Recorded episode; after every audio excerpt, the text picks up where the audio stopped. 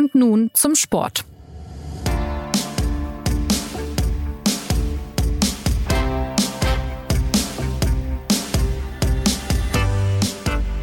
Deutschland ist raus bei der WM. Am vergangenen Wochenende hatte das Land Zeit, diese Erkenntnis zu verdauen. Ja, während das Turnier in Katar ohne die DFB 11 weiterläuft, geht es hierzulande um die Aufarbeitung des Scheiterns. Und darin spielen ja vor allem zwei Figuren eine zentrale Rolle. Bundestrainer Hansi Flick und Nationalelf-Direktor Oliver Bierhoff. Und ob es mit beiden weitergeht im deutschen Fußball, ist derzeit gar nicht so klar. Fest steht aber, der DFB-Präsident Bernd Neuendorf verlangt in naher Zukunft eine Analyse. Ja, und dann wird man sehen. Weil wir bei und nun zum Sport aber ungeduldig sind, äh, wollen wir im SZ Fußball Talk den Gesprächen ein wenig vorausgreifen und unsere eigenen Schlüsse ziehen. Ich bin Jonas Beckenkamp und mir zugeschaltet sind heute aus Doha die DFB-Experten Christoph Kneer und Philipp Seldorf. Hallo ihr beiden. Hallo, du einer. Ja, Merhaba, wie man hier sagt. Also Merhaba und Salam Alaikum, vielleicht ein letztes Mal. Ich weiß nicht, wie eure Reisepläne noch sind, aber Christoph, vielleicht mal äh, mit ein paar Tagen Abstand. Wie geht's denn dem deutschen Fußball nach dieser Implosion, dem erneuten Vorrunden aus bei einer WM? Ja, dazu müsste man natürlich definieren, wer der deutsche Fußball ist. ähm, ich sag's mal so, der deutsche Fußball hat sich gerade zurückgezogen und denkt. Und äh, wenn er den Denkprozess abgeschlossen hat, jeder für sich in diesem deutschen Fußball, dann werden die sich treffen, möglicherweise am Mittwoch, vermutlich am Mittwoch. Und dann werden Entscheidungen fallen. Das ist sozusagen das, was die Funktionärsebene anbelangt. Wie es dem deutschen Fußball unten an der Basis geht, das weiß ich nicht so genau, das weiß niemand. Aber nach all dem, was man so mitbekommt, ähm, hat die Basis ja nicht so wahnsinnig nicht so mitgefiebert mit diesem Turnier, wie sie das bei früheren Turnieren getan hat. Deswegen weiß ich gar nicht, ob sie der deutsche Fußball da unten so verändert hat. Aber der deutsche Fußball oben ist im Moment in einer etwas angespannten Ruhe, so möchte ich es mal sagen. Also äh, hier aus Deutschland betrachtet, glaube ich, hat er zumindest ein bisschen Kopfschmerzen, wenn man es mal so verallgemeinern kann. Äh, Philipp, die Deutungen gehen ja immer noch ein bisschen auseinander. Manche finden, es war viel Pech dabei. Ja, die Spanier und hätten sie mal gewonnen gegen Japan. Ähm, es sah ja alles doch ein bisschen besser aus als 2018. Andere ziehen ja durchaus negativere Schlüsse. Wie würdest du dich positionieren? Tja, wie immer ähm, kann man beide Positionen vertreten. Ich finde aber nach Ansicht von drei deutschen Spielen bei diesem Turnier ähm, habe ich dreimal interessante, spannende und aufregende Spiele gesehen. Die Deutschen haben eigentlich äh, zur sportlichen Unterhaltung viel beigetragen. Äh, sie sind meines Erachtens auch unter Wert ähm, aus dem Turnier geschieden. Äh, die hätten eine wesentlich bessere Rolle spielen können. Und jetzt kommen wir zu den negativen Aspekten. Der Konjunktiv sagt es ja schon, äh, sie haben es nicht getan. Äh, sie haben letztlich das Turnier selbst verdorben durch ähm, durch ihre eigenen Unzulänglichkeiten oder besser gesagt, dass sie die Unzulänglichkeiten eben so wirksam haben werden lassen. Ähm, ich jedenfalls muss sagen, äh, den Vergleich, wenn man den Vergleich zieht zum letzten Vorrunden aus vor vier Jahren, dann hat die deutsche Mannschaft sich wesentlich, sportlich gesehen wesentlich besser präsentiert, wesentlich verheißungsvoller und eben auch wesentlich ja ähm, wesentlich wesentlich äh, interessanter äh, fürs Publikum. Die internationalen Reaktionen sind ja auch durchaus ähm, respektvoll gewesen. Ja, trotzdem steht am Ende jetzt ähm, das aus. Zwei so schlechte WM-Ergebnisse hintereinander, das gab's überhaupt noch nie. Und dazu wirkt ja auch noch die EM nach. Da ist man im Achtelfinale gescheitert. Ähm, äh, Christoph, was hat denn aus eurer Sicht zu diesem Abstieg ähm, seit dem Titelgewinn 2014 geführt? Gibt es da Symptome? Gibt es konkret irgendwas, was dazu geführt hat, dass man ja jetzt einfach nicht mehr plötzlich nicht mehr weit kommt bei Turnieren? Es haben sicherlich mehrere Faktoren ineinander gegriffen, wie das, wie das immer so ein bisschen ist. Wenn man sozusagen wirklich auf, mal ganz kurz auf 2014 zurückspult, dann war es ja in der, in der unmittelbaren Zeit danach, war es, hat man eine gewisse, ja, eine gewisse Sättigung, eine gewisse Bequemlichkeit bei allen Beteiligten festgestellt, was nach so einem Riesenerfolg möglicherweise auch normal ist. Das hat aber dazu geführt, dass man dann äh, ja ein bisschen die Alarmlampen ausgeschaltet hat und dass man ähm, vielleicht zu lange an einen vermeintlich weltmeisterlichen Fußball geglaubt hat und nicht gemerkt hat, dass er so ein bisschen aus der Zeit gefallen ist dass, und dass die anderen Nationen drumherum sich eben auch ganz massiv weiterentwickeln, während die Deutschen das nicht getan haben. Das hat Jogi ja nach 2018 dann auch eingeräumt. Man sei arrogant gewesen, habe zu sehr auf seinen Ballbesitzfußball vertraut. Ähm, dann ging das mit Jogi Löw weiter bis 21. Da konnte man dann tatsächlich keine weiteren Entwicklungsschritte feststellen. Das war sozusagen der eine Strang. Und der andere Strang war eben, dass parallel es auch keine so richtige Frischzellenkur geben konnte. Und da sind wir jetzt beim komplexen Thema Ausbildung angelangt, weil der deutsche Fußball sich eben auch beim Thema Ausbildung auf einen etwas ja, vielleicht unbemerkt am Anfang auf einen gefährlichen Pfad begeben hat und eben nur noch diese Ballbesitzspiele ausgebildet hat und ähm, manche, manche Stränge in der Ausbildung vergessen hat. Heute nennt man das den Straßenfußballer, den jetzt ausgerechnet in der Akademie mit den vielen Menschen mit den Doktorhüten, den man ausgerechnet dort jetzt wieder äh, herstellen will. Also da, da haben sozusagen ganz normale, da haben sozusagen verschiedene Stränge ineinander gegriffen ähm, die Folgen der WM 2014 und ähm, man konnte die dann nicht auffangen, weil parallel ähm, sozusagen nicht mehr genügend frische Kräfte ausgebildet wurden. Und dann ist das passiert, was passiert ist. Und dazu muss ich den Satz von vorhin nochmal wiederholen, weil der tatsächlich banal, aber sehr, sehr, sehr wahr ist. Das zeigt auch ein Blick auf die aktuelle WM, wie ich finde die Fußballwelt hat sich einfach weiterentwickelt. Das ist was, was man aus der deutschen Sicht einfach manchmal heraus nicht sieht, was man aber sehen sollte, wenn man sieht, wie Mannschaften wie Australien Fußball spielen oder wie die Amerikaner, die viele, viele Jahre nur so ein leidenschaftliches Ding waren, wie die jetzt plötzlich einer hochprofessionellen Fußballmannschaft einfach geworden sind. Gegen solche Mannschaften kann man einfach verlieren. Siehe Japan, wenn, wenn, wenn, wenn Fehler passieren. Und das alles zusammengenommen hat zu diesen drei Turnierergebnissen, die wir jetzt erleben mussten, geführt. In der Verantwortung aus deutscher Sicht stehen ja jetzt die beiden Figuren, wir haben es einfach anfangs gehört, ähm, Hansi Flick und Oliver Bierhoff. Beide haben sich bisher so erklärt, dass sie ja eigentlich schon gerne weitermachen würden. Hansi Flick ist ja noch gar nicht so lange im Amt, Oliver Bierhoff aber schon. Ähm, wie ist denn, Philipp, diesbezüglich die Stimmung im sogenannten Fußball Deutschland? Ja, ich denke, dass Hansi Flick äh, Verbleib nicht umstritten ist. Ähm, ich glaube, dass schon gesehen wird, ähm, dass er mindestens eben noch eine weitere Chance verdient hat. Äh, er hat ja jetzt auch nicht ähm, dramatisch versagt.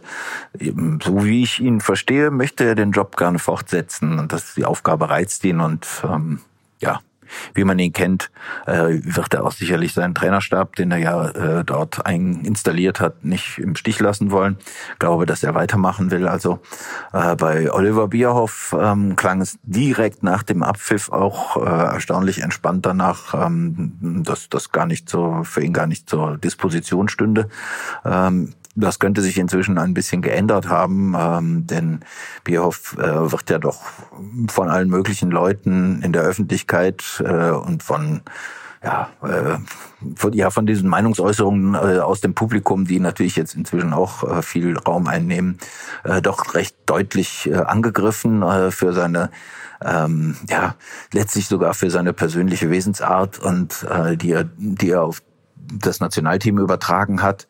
Ähm, da da geht schon dann auch äh, ans Private sozusagen. Ähm, ich weiß nicht, wie belastbar Bierhoff da ist. Er hat auf jeden Fall Routine darin, äh, nicht der beliebteste Mann zu sein, äh, den es gibt im Fußball, aber ähm, irgendwann ist dann vielleicht auch mal genug. Äh, ich glaube darüber hinaus, ähm, dass im Verband sich doch eben auch so eine, hm, eine Meinung manifestiert, ähm, dass er den Job jetzt lang genug äh, macht, dass er zu lang vielleicht auch schon äh, dort ist, weil ähm, alles, was er tut, eben in der Öffentlichkeit auch negativ ausgelegt wird. Ähm, ja, ich könnte mir vorstellen, dass, äh, dass das Kapitel Bierhoff jetzt im Laufe dieser Woche beziehungsweise dann in der nächsten Instanz Präsidiumssitzung beendet wird. Es ist tatsächlich genau wie Philipp sagt, dieser, der Satz war ja, war ja sehr richtig zu sagen, dass man hat das Gefühl, dass Oliver Bierhoff das Image, das Oliver Bierhoff schon immer hat als Spieler und dann als Funktionär, dass er dieses Image inzwischen der Nationalmannschaft übergestülpt hat. Also dass man jetzt mit dem gesamten Apparat äh, äh, Überkommerzialisierung, äh, Abgehobenheit vorwirft. Das, was man ursprünglich in Anführungszeichen nur Bierhoff vorgeworfen hat, wirft man jetzt dem ganzen Apparat vor. Und da kann man dadurch dann zu dem Schluss kommen zu sagen, Oliver Bierhoff wird da sicherlich in Teilen auch ungerecht behandelt, weil ihm inzwischen auch Dinge zur Last gelegt werden, die, die maximal neutral sind oder vielleicht sogar auch positiv sind. Aber einfach sein Image, zu diesem Schluss könnte man kommen, ähm, zu einer gewissen Belastung jetzt für, das, für den ganzen Betrieb geworden ist. Man muss sich mal den, einfach mal, wenn man sich den Namen Flick anschaut, was da passiert ist, als Hansi Flick kam, war das ja, wirkte das wie eine Befreiung. Also man dachte, nach den all den dunklen, bleiernen, späten Löwjahren kommt jetzt der Trippeltrainer, ein Pragmatiker, Aufbruch. Jetzt hat ein einziges Turnier, haben im Grunde zweieinhalb Wochen gereicht, um den Aufbruchtrainer Flick plötzlich als Fortsetzung von Yogi zu begreifen. Also jetzt, jetzt sagen plötzlich alle, der gehört auch zu diesem Olli, Hansi, äh, Klinsi-Stab. Ähm, das, das zeigt, dass der Name Bierhoff einfach ein bisschen belastet ist in der Debatte. Und ich glaube, ähm, dass das auch, ähm, dass diese Schlussfolgerungen natürlich auch im Verband gezogen werden und dass das jetzt eine sehr spannende äh, Woche werden könnte. Am Mittwoch soll es ja angeblich das erste Treffen geben. Ähm, bleiben wir noch mal kurz bei der Figur Bierhoff. Ähm, Philipp, ähm, der Mann hat ja durchaus Meriten im deutschen Fußball vorzuweisen. Also das Golden Goal damals 96 bei der EM. Äh, er hat im Ausland eine tolle Karriere hingelegt als Stürmer. Dann war er der Weltmeistermacher, der das Campo Bahia geplant hat. Ähm, trotzdem hat er es nie so ganz in die Herzen der Deutschen geschafft. Ähm, dabei ist er irgendwie doch ja, ein freundlicher Mensch. Ich bin ihm auch schon mal begegnet. Ähm, woran liegt das, glaubst du? Puh, das ist wirklich schwer zu sagen. Äh, ich habe ihn auch oft genug äh, gesehen und getroffen und äh, kann nur bestätigen, dass er dann ähm, immer wieder ein sehr freundlicher ähm, Mensch gewesen ist und es durchaus angenehm war, sehr angenehm war, sich mit ihm zu unterhalten. Ähm, Gleichzeitig strahlt er natürlich, um es jetzt mal ähm, sehr subjektiv äh, zu beschreiben, äh, so eine gewisse ja, Unverbindlichkeit aus, ja, etwas leicht Unpersönliches. Ähm, das ist sein, sein professionelles Gesicht, da kann er gar, ähm, das ist ihm gar nicht anzulasten. Ähm, aber das prägt, glaube ich, so ein bisschen ähm, das, das Image. Und das andere Ding ist, dass er natürlich da, und dazu hat er halt dann wirklich auch aktiv beigetragen, er ist so als Vermarktungsmeister, als der er sich auch sieht, zwar einerseits erfolgreich gewesen, darf man ja auch nicht vergessen, er hat dem DFB auch Geld eingespielt ähm, äh, durch die durch die Markenherstellung äh, Nationalmannschaft.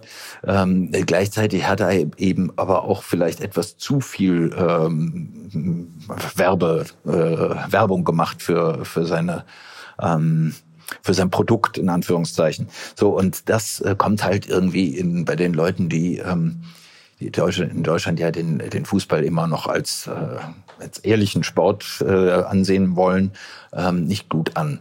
Und ähm, über die Jahre hat, hat sich da auch so ein ähm, ja ein kulturelles Verständnis ähm, der Bierhoff-Ära festgesetzt, äh, das vielen nicht sympathisch ist. Ja, die Nationalmannschaft ähm, ist weit weg von allen Geschehnissen. Ähm, sie umgibt sich mit Zäunen und hinter hohen Mauern äh, versteckt sie sich. Ja, ähm, das ist auch bis weit in den professionellen Fußball hineingedrungen, dass Herr Bierhoff der Urheber dieser äh, Lebensart ist.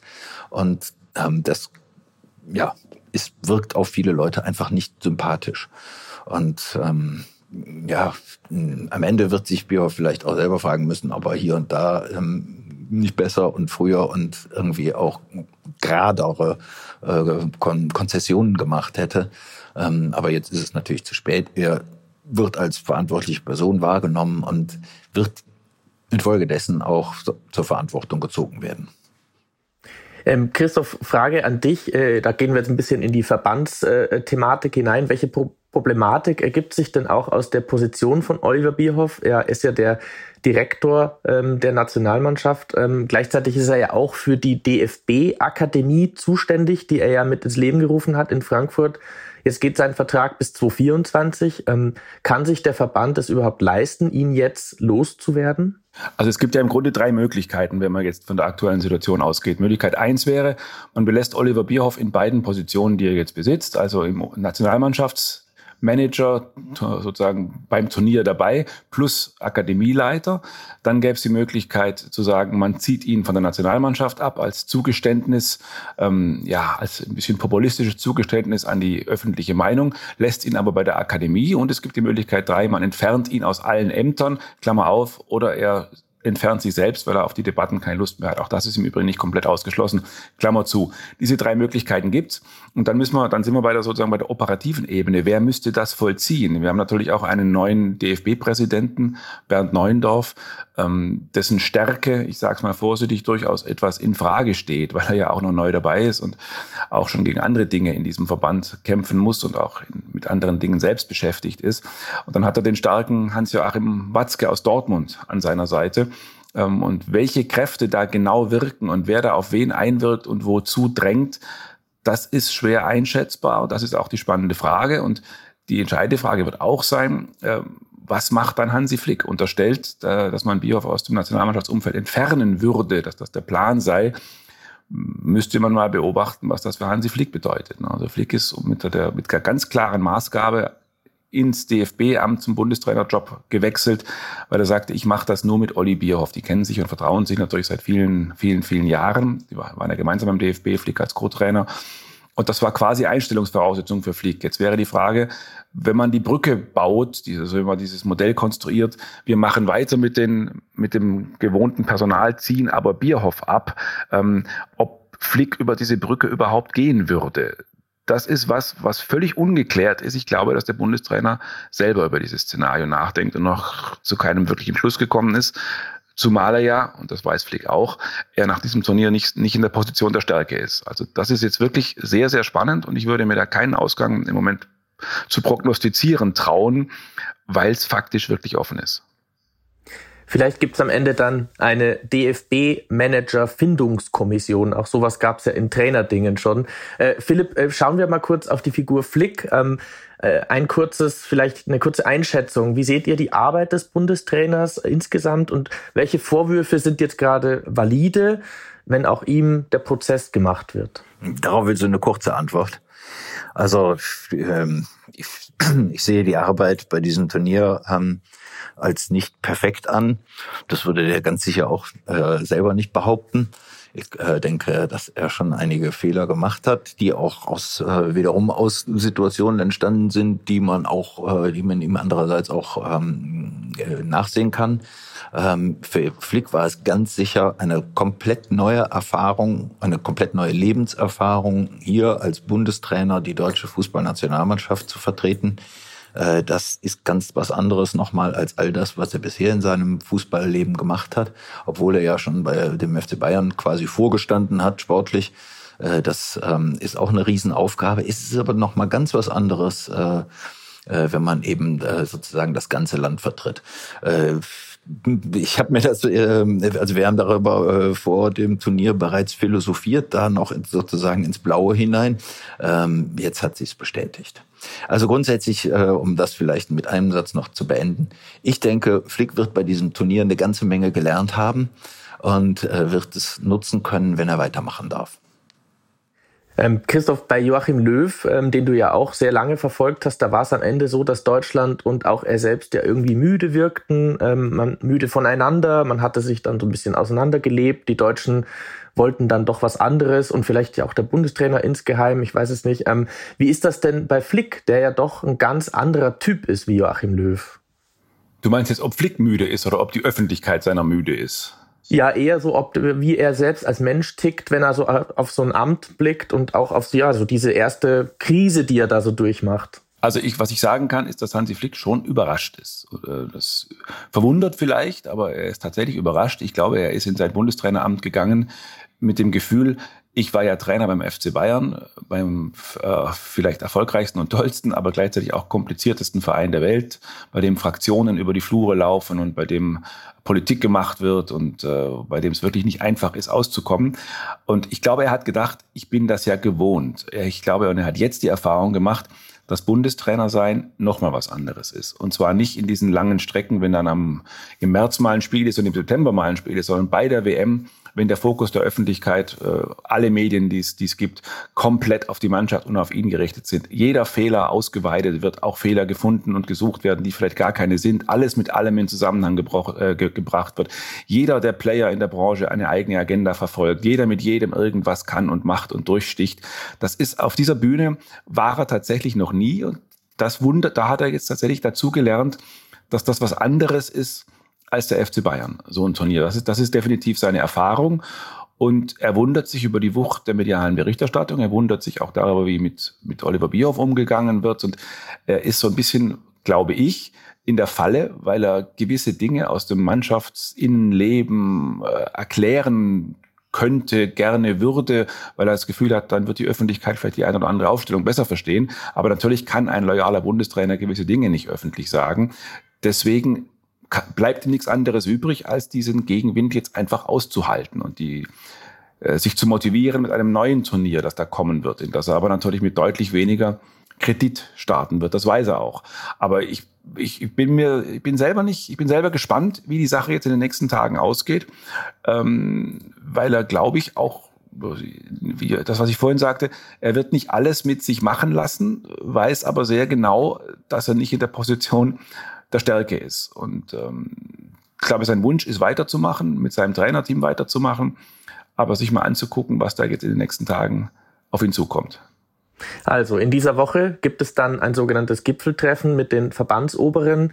Äh, da soll dann auch eine Analyse vorgelegt werden, äh, wahrscheinlich dann von den äh, Zuständigen, ähm, also Oliver Bierhoff, vielleicht auch vom Bundestrainer. Ähm, ja, worum geht es denn konkret bei diesem Termin, bei dem ja neben äh, dem DFB-Präsident erstaunlicherweise auch, wir haben es gehört vorher, Aki Watzke teilnimmt? Also zwei Fragen, worum geht's da und wisst ihr zufällig, warum Aki Watzke da jetzt so eine Rolle spielt? Äh, weil er, weil er darum gebeten wurde, diese Rolle zu spielen. Er ist ja schließlich der Aufsichtsratsvorsitzende der Deutschen Fußballliga und damit der oberste Vertreter der, der Bundesliga und äh, gehört damit automatisch dem, dem DFB-Präsidium an und ist halt eben, Fuß, was Fußball angeht, durchaus eine Koryphäe. Ähm, das äh, würden nicht mal die Schalker bestreiten, aber ähm, er hat halt auch ein gewisses, äh, sagen wir mal, Chefbewusstsein, dass, sie, dass es ihm ermöglicht, ähm, in, in dieser Rolle auch ganz gern aufzutreten. Ähm, mach, so wie ich es verstanden habe, ähm, kommt er mit dem Bernd Neuendorf gut aus. Alle sagen übrigens, dass sie mit Bernd Neuendorf gut auskommen, dass er ein, äh, eine integre Person ist. Ähm, aber sagen nicht gleichzeitig alle, dass Bernd Neuendorf schon alles über Fußball weiß. Und ähm, insofern ist der Watzke ähm, jedenfalls von außen betrachtet ähm, quasi der richtige Mann am richtigen Ort gewesen, weil er eben dem Fußball näher steht. Wie er dann bei den Akteuren im Quartier angekommen ist und dergleichen, das, ähm, das wage ich jetzt nicht zu sagen weil du die zweite Frage noch gestellt hattest, also was da jetzt besprochen wird. Natürlich weiß man das nicht und natürlich sagen die das auch nicht, auch wenn man reinhorcht. Aber ich, ich sage es mal so, ich kann mir jetzt nicht vorstellen, dass da eine, dass da jetzt eine ausgefeilte PowerPoint-Präsentation zur Zukunft des deutschen Linksverteidigers präsentiert wird und dass sozusagen schon Wege aufgezeigt werden, wie man nach 2024 geht. Da, darum wird es sicherlich gehen, aber ich, ich glaube, dass das eher, Analyse ist eher so ein bisschen, glaube ich, eine, eine Schiffer dafür, dass man, äh, dass man sich an einen Tisch setzt und äh, überlegt, ob es mit diesem Personal, das da am Tisch sitzt, überhaupt gemeinsam in dieser Kombination und Konstellation weitergeht. Ich glaube, das ist es, worum es geht. Und daraus wird sich dann alles weitere ergeben. Angekündigt war ja ein, und das hat der DFB-Präsident mehrfach erwähnt, ein ordentliches Verfahren. Da habe ich mich so ein bisschen gewundert, Nein, warum er da gesagt, so technokratisch ein äh, äh geredet. Verfahren. Ein geordnetes, genau, ein geordnetes Verfahren. Äh, was muss man sich darunter vorstellen? Das ist eine ganz beliebte äh, Floskel im äh, Funktionärswesen, das äh, Fußballfunktionärswesen. Die habe ich in all den Jahren schon sehr oft gehört, äh, wenn ungeordnete Verhältnisse herrschten.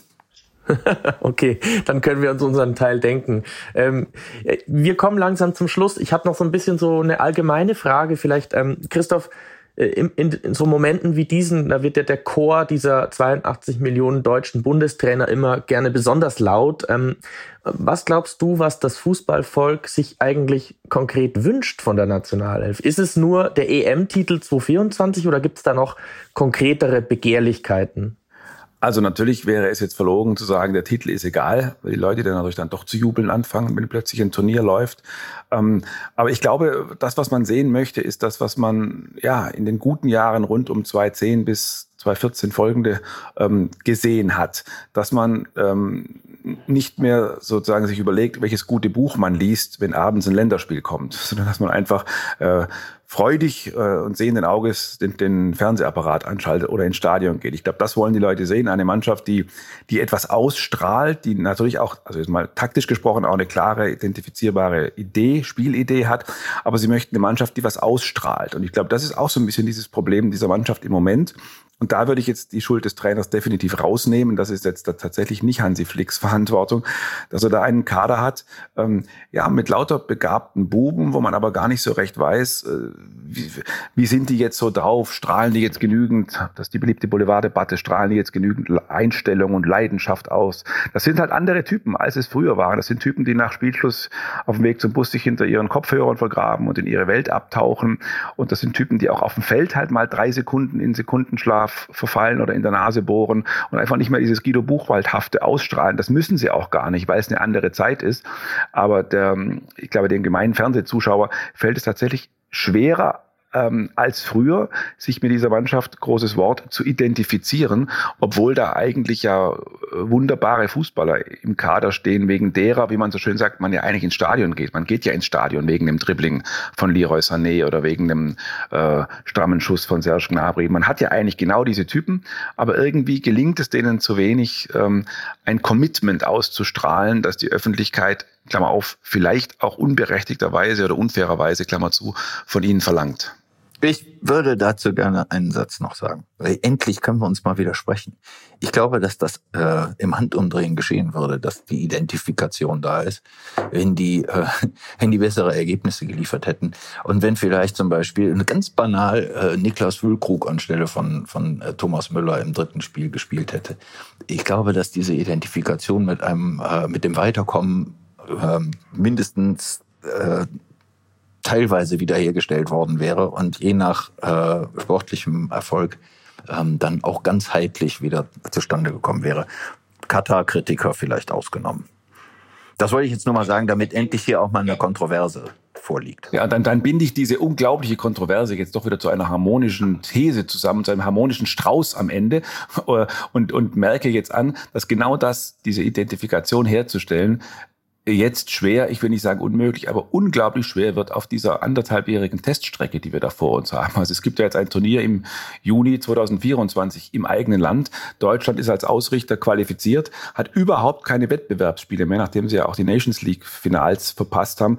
Das heißt, es muss jetzt all das, was jetzt imagemäßig zu Bruch gegangen ist, mit Testspielen äh, repariert werden. Es gibt überhaupt kein ernsthaftes Wiedergutmachungspotenzial. Ähm, die Leute wieder, wieder zurückzuholen, zu begeistern, um es mal so banal zu sagen. Und das wird eine schwere Zeit. Und, und deswegen ist es auch so spannend, welches Personal diese schwere Strecke jetzt gehen soll. Dann würde ich noch einen äh, Namen gerne zum Schluss diskutieren, wenn äh, beim DFB dann doch mal eine Planstelle frei würde im Management. Wie seht ihr denn die Figur Thomas Hitzelsberger? Ähm, könnte er da was bewegen? Weil das ist ja jetzt zum Beispiel schon jemand, der für gewisse Dinge steht, der auch Identifikationspotenzial mitbringen würde. Also was haltet ihr von der Idee, ihn irgendwie ins Boot zu holen? Also Thomas ist mit Sicherheit eine rein grundsätzlich eine positiv bewertete Figur. Das ist in der Öffentlichkeit ja schon mal wichtig, dass einer sozusagen mit einem gewissen Image-Bonus startet. Ähm, und das ist aber auch eine, eine, wie ich finde, eine insgesamt positiv zu bewertende Figur. Und er hat halt, er hat halt beides, was im Übrigen auch Oliver Bierhoff eigentlich hat. Er ist einerseits äh, ein Fußballprofi gewesen, der weiß genau, was brauchen Spieler, was braucht man bei einem Turnier, äh, wie planen, organisieren wir das. Aber er ist natürlich auch ein politischer Kopf, der die modernen Debatten gut einschätzen kann und ein Gespür dafür hat. Von daher würde, sagen wir mal, von den Rahmenbedingungen her da nichts dagegen sprechen, wie ich finde. Ja, also ein interessanter Ausblick zum Schluss. Dann lässt sich feststellen, Deutschland hat schlechte Laune, nicht in diesem Podcast, aber so allgemein ein bisschen. Der Fußball hat dazu seinen Beitrag geleistet. Ja, und die WM dauert aber auch ohne den DFB noch an. Entschuldigung, aber wann hat Deutschland mal keine schlechte Laune? Das ist natürlich auch, das gehört irgendwie zu unserem Wesen wahrscheinlich. Ich habe ja gesagt, hier im Podcast haben wir immer blendende Laune. Und jetzt gucken wir uns die Franzosen, die Engländer und die Brasilianer an, wie sie um den Titel spielen. Und äh, bei uns diskutiert man derweil über die Zukunft des Nationalteams. Und schon bald wird dann die Analyse der Verantwortlichen vorliegen. Darüber werden wir natürlich berichten. Und ähm, ja, wir dürfen also demnächst dann Antworten haben auf die drängenden Fragen nach dem WM aus und die werden dann bestimmt auch wieder Christoph und Philipp bei uns vortragen. Für heute sage ich besten Dank und ebenso Dankeschön an unseren Produzenten Justin Patchett und wer uns schreiben will, erreicht uns unter podcast.sz.de. Ich sage vielen Dank fürs Zuhören und bis bald. Ciao, ciao. Sollen wir nicht mal ganz schlecht gelaunt aufhören jetzt? Mann, hör doch auf. Na, hör doch auf. Ist doch Schluss jetzt. Hat doch sowieso alles keinen Sinn.